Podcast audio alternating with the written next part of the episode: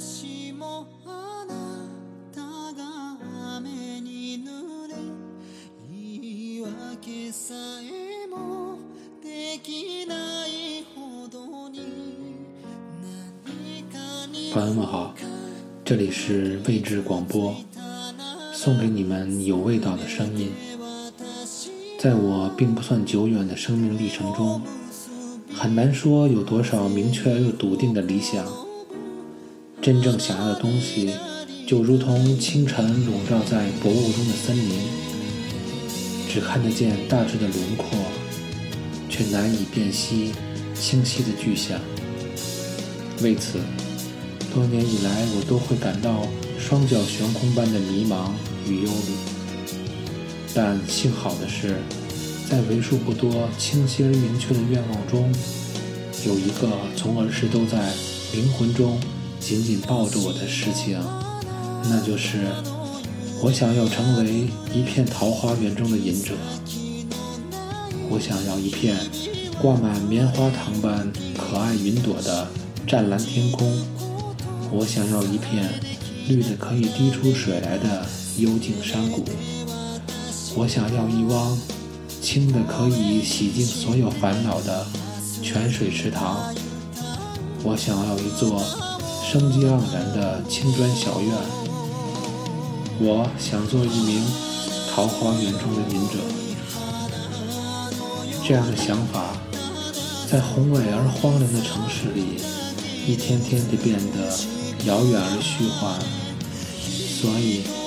我只有通过阅读那些我所不知的、淹没于历史尘埃与青山幽谷中的故事，来聊以自慰。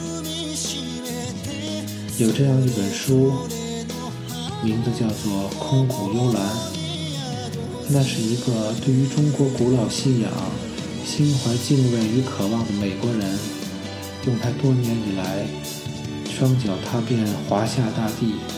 双眼看过名山古刹的一片痴心与妄想，通过寻访当代中国残存下来的部分隐士，来绘制的一份关于心灵归宿的神奇画卷。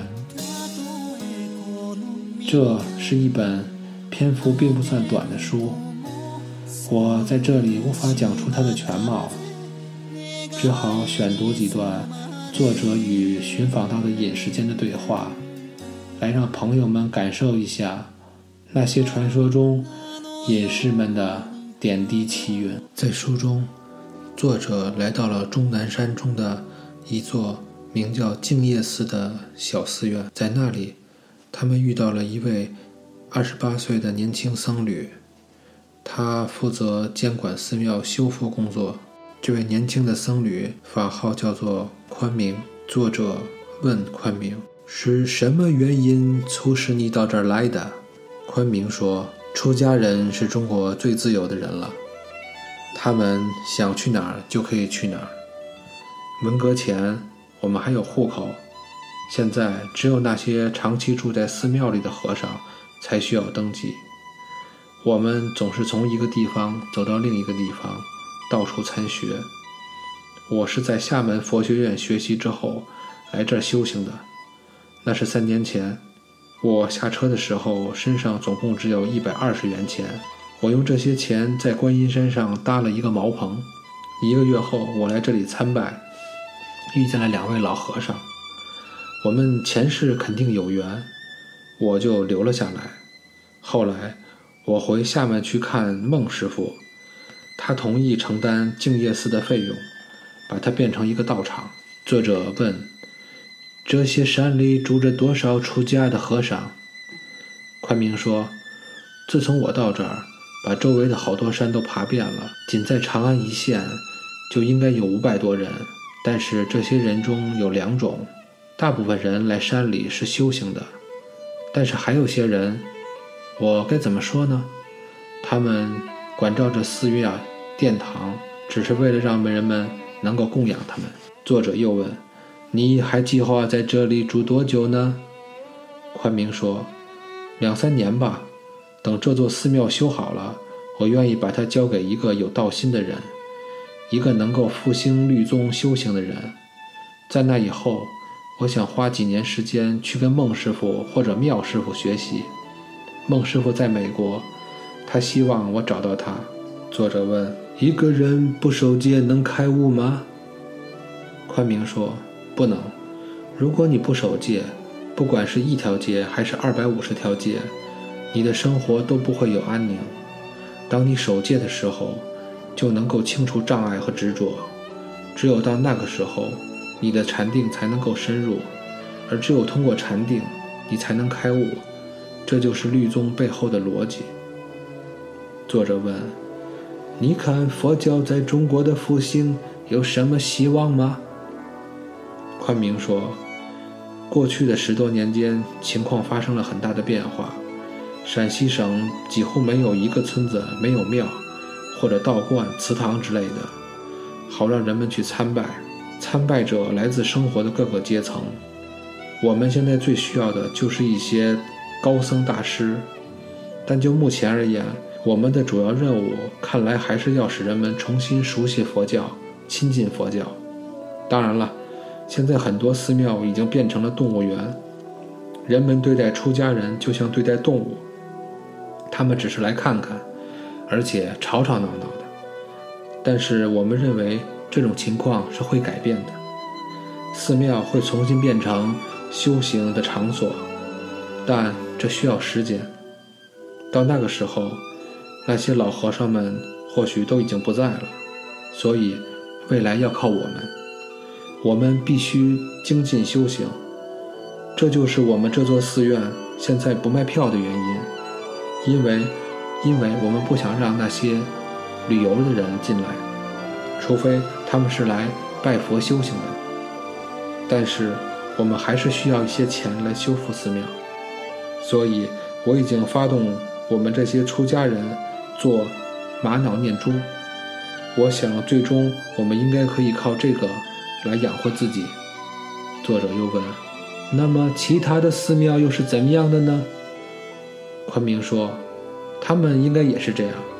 如果他们不想法通过劳动或者依靠布施来养活自己，那么他们就不得不卖票给那些游客。”我们都很清楚这样的后果。大师们已经是耄耋之年了，直到前不久，他们才开始重新教授佛教。现在，除非新一代出家人非常精进用功，否则，这个宗教就可能什么都剩不下了。虽然我们现在有宗教的自由，但是佛教自身发展的情况还是不容乐观。在作者和宽明师傅交谈的六个月以后，宽明已经回到了福建厦门。显然，他准备到美国去找孟师傅。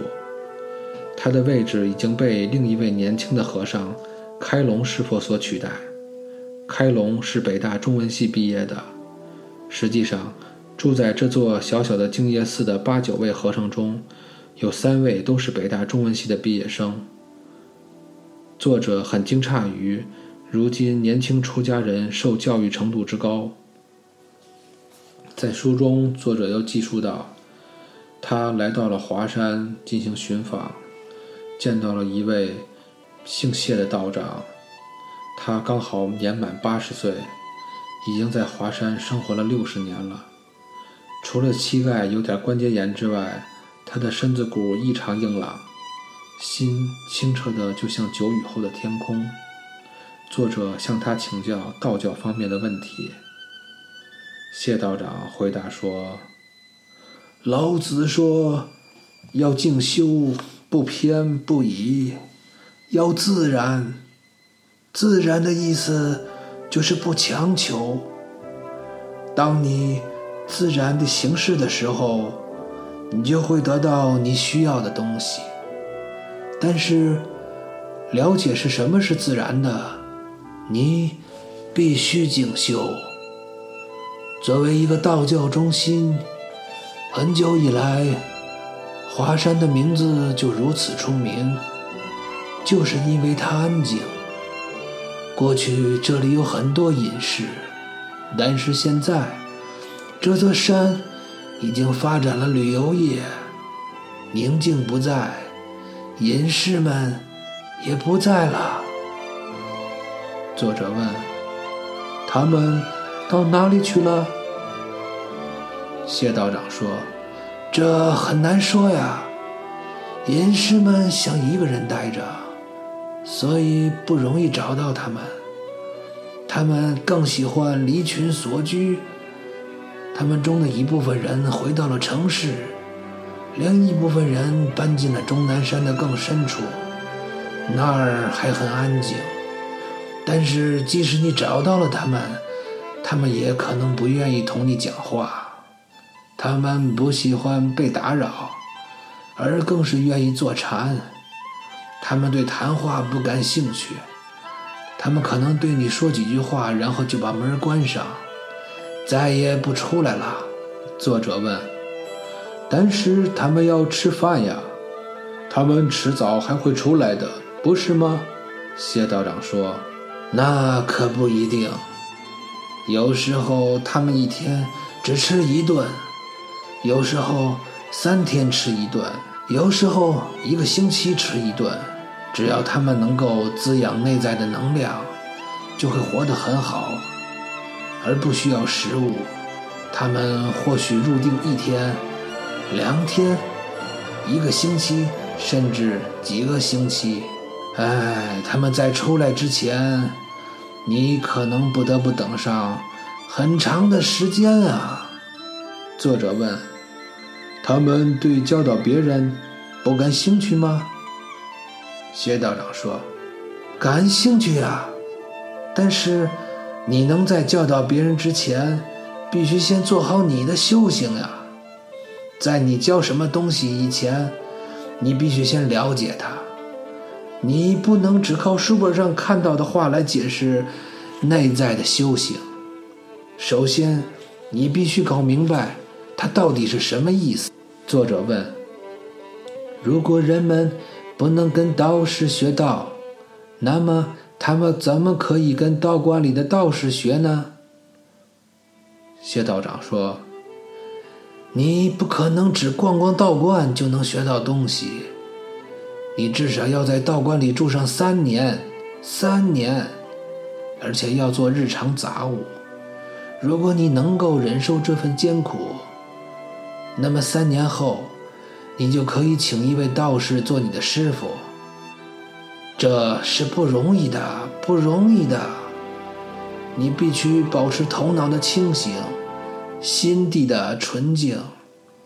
就像刚才我说的，至少要有三年，三年的体能训练，你的心才会变得足够宁静，足够宁静才能理解。什么是道？作者问：“你住在山的时候，肯定需要下山的一些东西，而你是怎么得到它们的呢？”谢道长回答说：“哎，什么东西都要靠我们自己来背呀。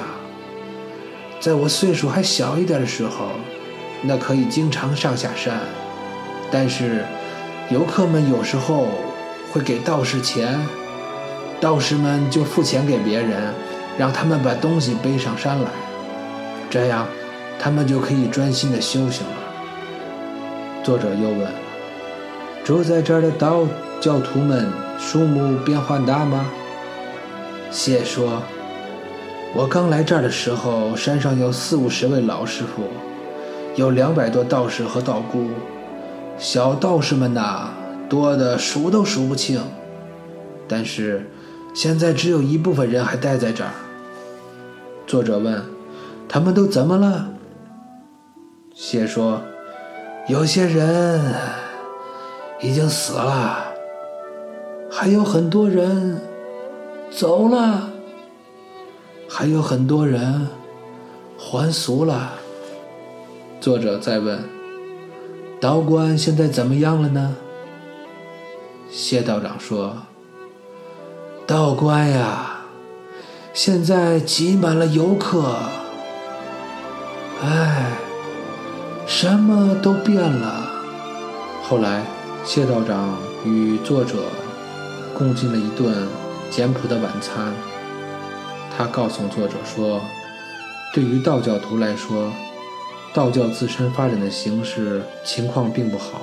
全中国能称得上大师的道士和道姑，不超过一百五十个人。而在两千年前，汉代的历史学家们说，当时全国的人口在汉明帝时期是五千万左右，而登记在册的道教大师有一千三百人。换句话说，当时的全国人口是现在的二十分之一，而道教大师的数目却是现在的十倍，这却是一个让人觉得不好的现状。可是现在很多中国人还是把道教称作他们的国教。在节目的最后，我想用这本书中的一段话来结尾。中国人一直都很崇敬隐士，没有人曾经对此做过解释，也没有人要求解释。隐士就那么存在着，在长城外，在大山里，雪后飘着几缕孤独的炊烟。从有文字记载的时候，中国就已经有了隐士，他们与时代脱节。却并不与季节脱节，他们弃平原之尘埃，而取高山之烟霞；他们历史悠久而又默默无闻；他们孕育了精神生活之根，是这个世界上最古老的社会中最受尊敬的人。顺便说一句，本书的英文名叫做《Road to Heaven》。通往天堂之路。